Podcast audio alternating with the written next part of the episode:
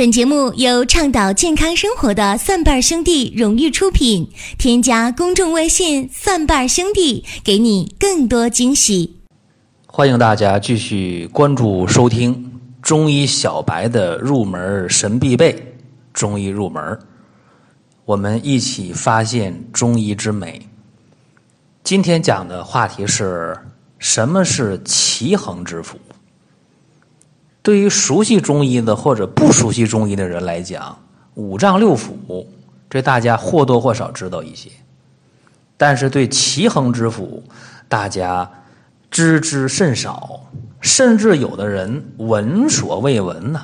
啥叫奇恒之腑？不知道。所以在讲奇恒之腑之前，我们看一下人体的五脏：肝、心、脾、肺、肾。哎，这五脏非常非常的清晰明了啊！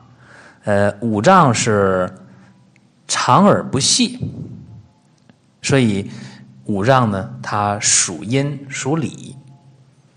再看这六腑啊，六腑是大肠、小肠、胃、胆、膀胱，还有三焦。这六腑大家也好理解啊。它是水谷精微出入转输的一个通道啊，包括分清泌浊。那这些功能，它在表，它属阳。五脏六腑之间有一个阴阳表里的这么一个属性，所以常说五脏六腑，五脏六腑，这大家应该说是非常熟悉的啊。呃，不见得每个人把五脏六腑都能说全，但起码听过五脏六腑这个词儿啊，甚至张嘴就来。但是今天和大家讲的是什么？是奇恒之腑。这奇恒之腑呢，分别是脑、髓、骨、脉、胆，还有女子胞。这个脑髓骨脉胆，这名儿呢，一听就懂。何谓女子胞呢？这女子胞呢，就是呃女性的内生殖器官，啊，可以这么讲啊，这里面呃包含了子宫和卵巢，所以女子胞呢，它是月经整个的形成，包括胎儿的孕育，哎，都在这儿，这叫。奇恒之腑啊，分这么几个。那奇恒之腑，它和五脏六腑之间有没有联系？有没有什么关系呢？这肯定是有的，因为人身体当中任何一个脏腑器官，任何一个零件吧，说的简单一点，都是有内在的联系。奇恒之腑有一个共同特点，就是相对封闭，不和水谷。有直接的接触，所以呢，有点像六腑的一个作用，但是呢，似腑非腑。同时，奇恒之腑它还有呃类似于五脏储存精气的作用，所以呢，似脏非脏啊，不是脏也不是腑。但是呃，明眼人就听出来了，有耳朵特别尖的就听出来了哈。说你奇恒之腑里边有一个胆 啊，那个胆那不是呃六腑当中的吗？哎，对，嘿，这个胆呢，既属于六腑，还属于奇恒之腑。我记得我上学的时候啊，就有一道非常简单的选择题，在期末考试的时候，就是呃考什么呢？呃，既是六腑又是奇恒之腑的一道题啊，一分啊选择题，这是白给分的啊，选啥呢？选胆就完事了，对不对？特别简单。那我们分析一下这个奇恒之腑，呃，它在人体当中分别都干了些啥啊？都有什么功能？这个挺重要啊。尤其我要多给大家讲讲这个女子胞啊，因为大家不了解嘛，不了解就多讲一点了解的就少讲一点呃，先看这个脑，这个脑是什么呢？脑在《黄帝内经》的《素问五脏生成篇》当中是这样说的。诸髓者，皆属于脑。在《黄帝内经》的《灵枢·海论篇》当中又说了：“脑为髓之海。哎，所以就点明了啊，这脑是髓汇聚而成，所以脑的功能又称为头者精明之府。呃，这些呢，在呃《黄帝经》当中的论述呢，相对就有一点笼统啊，不是呃很清晰吧。到了清朝的时候，呃，出了一个大人物叫王清任。啊，他写了一本书叫《医林改错》，当然后世呢就开玩笑讲啊，说医林改错越改越错，为啥？因为医林改错，呃，他对现代的解剖学呃有一些贡献。因为王清任这个人有一个呃特别较真儿的精神啊，死磕的精神，他会经常到这个乱葬岗啊去呃解剖那个尸体，然后他会有一些呃认识。他要改错误，哎呀，说你古人描述的一些东西不准确啊，因为我的解剖都看到了，然后我重新的校正一下。但是，呃，伊林改错很多的呃改法啊，并不准确。不过，王清任还是有呃两点值得肯定的，一个是他这种死磕的精神，或者叫这种实事求是的精神，值得我们去呃赞扬。另一个，王清任创立了一系列的方药。今天还在用，特别管用，啊，比方说，呃，通窍活血汤，啊，比方说血府逐瘀汤、少府逐瘀汤、阁下逐瘀汤，这些临床当中还在用啊，尤其是那个血府逐瘀丸，今天呃用的还是比较广泛的，对不对？治疗那个心脏病血瘀的啊症状的，呃，叫血府逐瘀丸。那王清任在《医林改错》的这个书当中。对脑的功能就写的非常细了，说人的视觉、听觉、嗅觉、记忆和语言的功能都归于脑。你看，所以这个脑到了呃清朝的时候，王清任的《医林改错》当中就已经认识的特别的全面了。不像我们传统中医啊，说呃脑的功能无论生理病理都归于心。然后呢，分于五脏。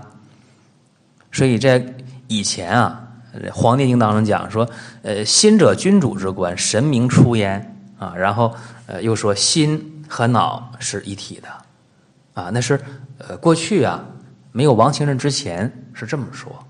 但王清任在《医林改说》当中就把这脑，哎，就给他又具体化了。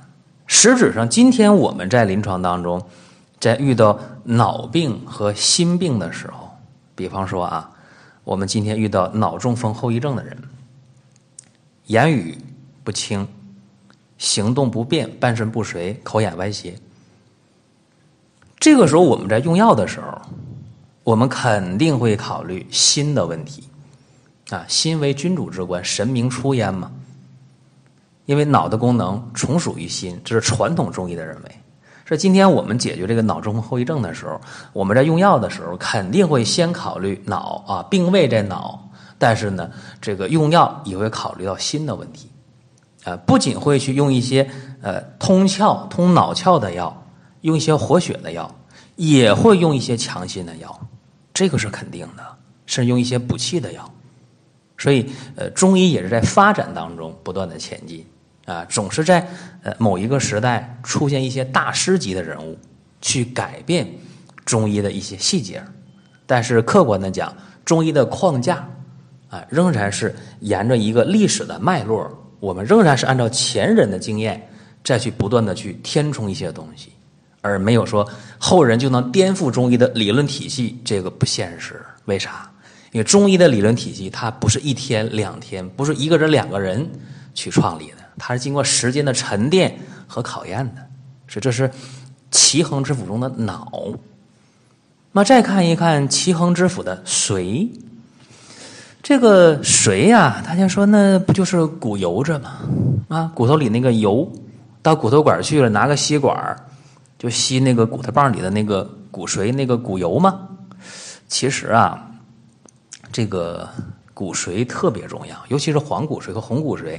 今天在生理解剖当中，在生理当中已经弄得很清楚了啊，啊，黄骨髓、红骨髓的功能。其实这个骨髓啊，人在年轻的时候，你的骨骼特别的结实，摔一下、磕一下、跌一下、打一下不容易断。一旦上年纪了，跌一跤，咔吧，骨头就断了。为啥？说人老髓空，树老心空。哎，这个上年纪之后，骨髓的量是会减少的。同时，骨髓减少之后，不仅是骨折容易发生了，而且骨关节病啊、风湿啊、老寒腿啊、关节炎也特别容易出现，因为你那骨头当中没有骨油了，没有滋养了嘛。再一个，骨髓不是说了吗？分红骨髓、黄骨髓，它还有一个造血的功能，对吧？还有骨髓有养脑的功能，说脑为髓海嘛。骨髓要是空了啊，你不用想，这个大脑的功能一定会下降。所以我们看到一些脑动脉硬化的、脑萎缩的、老年痴呆的人，他的这个骨髓的量一定是减少的。这样的人一定是容易骨折的啊，毫无疑问。所以今天我们在临床当中，呃，在治疗一些脑萎缩、老年痴呆的病人的时候，呃，往往会一些用一些啊填精益髓的药，去干嘛呀？去填充你骨髓的量，去滋养你的大脑，啊，这样的话会增加脑的血氧供应，会让脑细胞得到一定的活化。所以你看啊，这个中医的理论是一个活学活用的过程，啊，看你怎么去认识。包括咱们说奇恒之府的骨啊，那这个骨是干嘛呢？装骨髓的呗，装骨油的呗，是吧？骨是干嘛的？人体的二百零六块骨头干嘛的？支撑人的形体，对不对？说人无骨而不立啊，没有骨了，坏了，那这人就不是人了，一堆皮肉而已，是不是？所以这个骨啊是很重要的，尤其是今天的很多人，哎，肾虚，啊，肾虚了，哎，就出现了骨的问题啊，一些年轻人。他的这个肾精消耗防劳过度，然后会出现一些骨的问题啊，很多这个骨关节病提前了啊，风湿的问题、关节炎的问题、老寒腿的问题年轻化，这和肾精的过度消耗有关，因为肾主骨而生水呀。再有，我们看奇恒之府的脉，说这脉很简单。啊，啥叫脉呀？血管呗，动脉系统和静脉系统。人的动脉系统和静脉系统特点是不一样的。动脉是越流越细，啊，静脉是越流越粗。动脉从人的左心室出来，主动脉，然后逐渐的去分支，啊，到了这个呃手脚这个四肢的末梢了，已经是毛细血管了。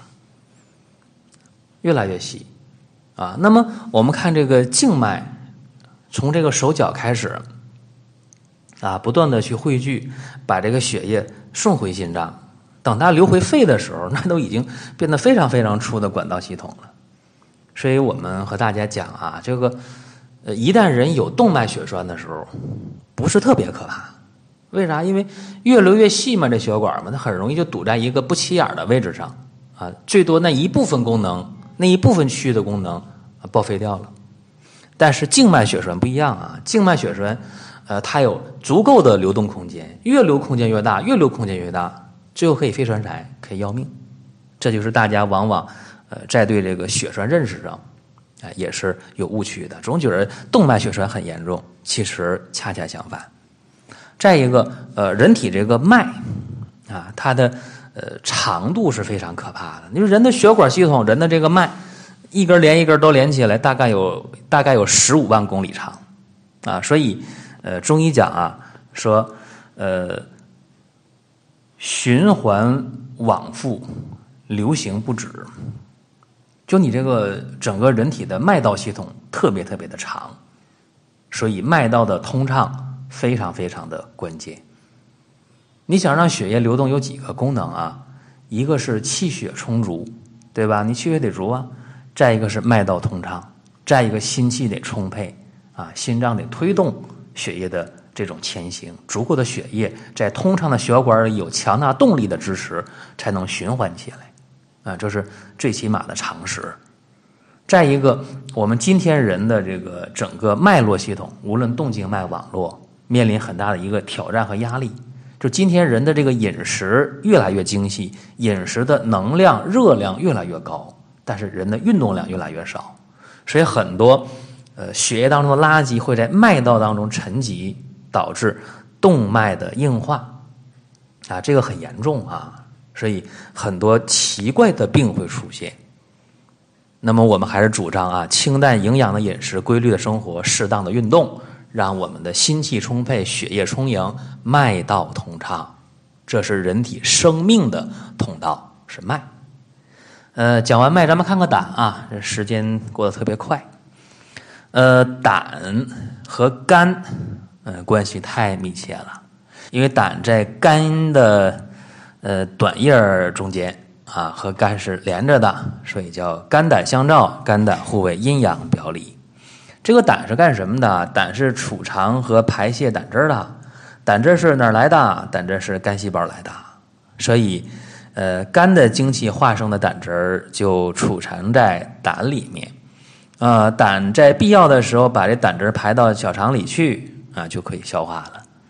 所以，这个胆它是六腑当中最关键的一个啊，胆主决断，胆主胆为中正之官。啊，胆还直接参与消化，呃，所以这个胆呢一定要保护好啊，尤其是胆呢，它又属于奇恒之腑，又属于六腑之一，所以它就呃一人身兼两职。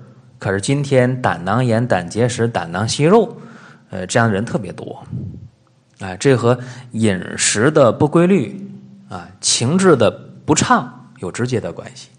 情志不畅呢，这胆汁外排就有障碍。呃，饮食物过于肥甘厚味，又增加了肝胆的负担。所以说，今天人得胆囊的疾病，一个是吃出来的，一个是想出来的、气出来的啊，一个是吃的，一个是情志的啊，两方面该注意就注意。那还有点时间，咱们说说女子包啊。女子包刚才说了是女性的内生殖器啊，就是主要是呃有卵巢和子宫，呃主要管月经、管孕育胎儿。这个女子包呢，女子包啊，它和冲任二脉啊关系特别密切，包括带脉啊。说冲为血海，任主胞胎，带脉呢又约束在子宫的这个。呃，整个的环状的切面上，所以临床当中我们看啊，呃，很多时候做这个剖腹产就剖宫产的时候，呃，很多医院呢喜欢做这个横切口，啊，正好在这个呃带脉这个位置切一下，然后呃切完之后呢，容易长合，横切口嘛，长得比较快，而且那个疤痕不太明显。但也有些医院喜欢做这个竖切口的，竖切口的长得慢，疤痕不太好看啊，有遗留的这么一个呃不美观的事儿。但是，凡是横切口的啊，有问题，有啥问题呢？呃，就把那个任脉给切断了啊，任脉切断，因为任脉是在前正中线直上直下的，你横着一刀，任脉就断了。啊，而且冲脉也断，所以这样的话，以后的这个妇科病，哎，就比较突出了。啊，说出现这个白带异常啊，月经异常啊，哎，这个非常非常多啊，长子宫肌瘤啊，卵巢囊肿啊，甚至以后就想再怀二胎就费劲啊，这个事儿比较普遍。那有人说，那横切口那就没好处吗？也有好处。啊，因为横切口，呃，它没有伤到带脉，而竖切口呢，不伤冲脉，不伤任脉，但是伤了带脉，啊，所以竖切口的往往白带有点多，以后啊，这也是一个比较现实的事儿，所以，呃，没有完美的手术，不存在啊，最好呢就是能自然分娩的，自然分娩比啥都强。这个女子包呢，它是奇恒之腑当中。大家最不了解的这么一个脏腑啊，一个脏器。